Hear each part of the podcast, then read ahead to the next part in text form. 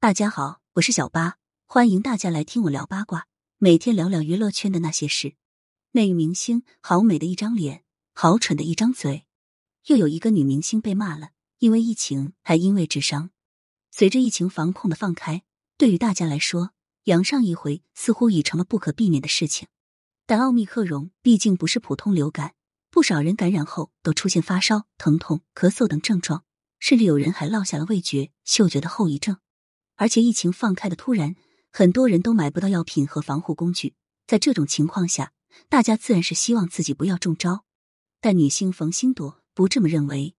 冯星朵曾是偶像组合 S N A 四十八的一员，也是鞠婧祎的前队友。因为身边的朋友们都阳了，而她什么事都没有，所以她决定出门去人多的大超市，争取早日把自己感染上。而她这么做的原因，则是想跟大家一起阳，这样圣诞节就不用担心。可以尽情出去玩了。此言一出，让网友们直呼“好家伙”。有人表示：“快让他得上，看他急的。”还有人表示：“看来新冠真的影响智商。”随着阳性人员陆续增加，新冠好像成为了一些人心中的潮流单品。不借疫情耍点小聪明都是落伍了。冯新朵一边放出大话，一边又戴着口罩，不过是拿疫情开玩笑罢了。若是放在一周以前，他绝对不敢这么做。更重要的是。奥密克戎不是一次性的，不做好防护，依然有复阳的可能。如果大家都像冯星朵这样想，那这疫情是真的控制不下来了。冯星朵不是因说话而翻车的个例，内娱有很大一部分明星用行动贯彻着长着好美的一张脸，却是好蠢的一个人。第一类九漏鱼，九漏鱼是九年义务教育漏网之鱼的简称，一般用来形容一个人连小学文化水平都达不到。非常适合用来形容内娱明星。跑男节目组曾给嘉宾们出了一道初一水平的二元一次方程，没想到竟难倒了一群人。只有关晓彤还保留着一些智商，成功解题。邓超、陈赫、郑恺等纷纷为他鼓掌叫好，称他为神算子、小天才。邓超更令人惊讶，他一个四十多岁的人，平时在节目中自称学霸，结果连学霸的“霸”字都不会写。只能在错字旁边标上拼音。顶流男星王一博在国内初中肄业，在韩国艺术高中肄业。参加线下活动时，他大手一挥，写下“到此一游”四个字。先是此字不会写，让旁边的人帮他补上，最后有字也不会写，着实让人大开眼界。元老去世那天，网友们纷纷刷出“国士无双”的词条纪念他，明星们也跟风转发。结果，要么把无双打成了无双。要么把国士打成了国土，可见文化素质之低。可这些大字不识的明星们却占据了大半影视圈，一出名就拍戏捞钱。小八只想借用郝磊的话说一句：“你读不懂书的人，怎么能读懂剧本？”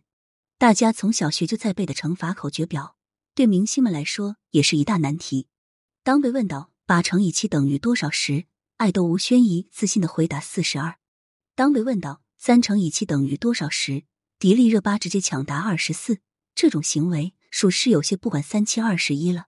包文婧倒是比较坦诚，直言他不会算数。同场的蔡康永表示不信，问他二十四加三等于多少，结果包文婧直接来一句：“我连十以内的加减法都算不明白。”磨蹭了半天，包文婧也没算出来，来捂脸笑着表示自己连一加四都不知道是多少。一个人适当示弱能显得可爱，但弱到这种程度。只会让人想问一句：侬脑子瓦特了？第二类歪曲的价值观。最近内娱女星金晨可是把脸都丢到外网去了。起因很简单，她想蹭世界杯的热度，就模仿了卡塔尔男性戴头巾的造型。模仿不是大事，但头巾对于卡塔尔女性，甚至整个沙特的女性来说，只意味着剥削和压迫。不少人只看到了卡塔尔男性坐在世界杯现场欣赏球赛，却没注意到在他们下方。还有一个被蒙的只剩下一双眼睛的女人。对于卡塔尔女性来说，戴头巾并不是他们的个人选择，而是整个社会的强制要求。自愿选择的才是信仰，生而就有那叫压迫。为了争取自由，摆脱头巾，不少女性甚至付出了生命的代价。这不该用来取笑。此事甚至都传到了外网，众多卡塔尔女性纷纷表示，金晨不该用他们的苦难开玩笑，并且该向他们道歉。就像网友说的那样，金晨在卡塔尔根本就没资格戴白色头巾，必须用黑布裹住全身。同是女性，就不该玩这种带有压迫符号的烂梗。如果说金晨的行为是对女性苦难的漠视，那么同卓的所作所为则体现了自身的阶级傲慢。中国人为什么那么重视高考？就是因为高考真的能让普通人改变命运，所以高考也一定要保持公平公正。但对于同卓这种官商家庭来说，一切规则都是为自己服务的。通过暗箱操作，同卓的继父将同卓的身份从往届生改成应届生。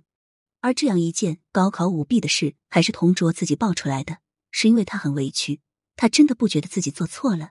第三类高高在上的贵族，前段时间连一向好口碑的周迅都翻车了，因为大家发现脱离影视剧的滤镜后，这些看似有深度的明星们是如此脑袋空空、高高在上。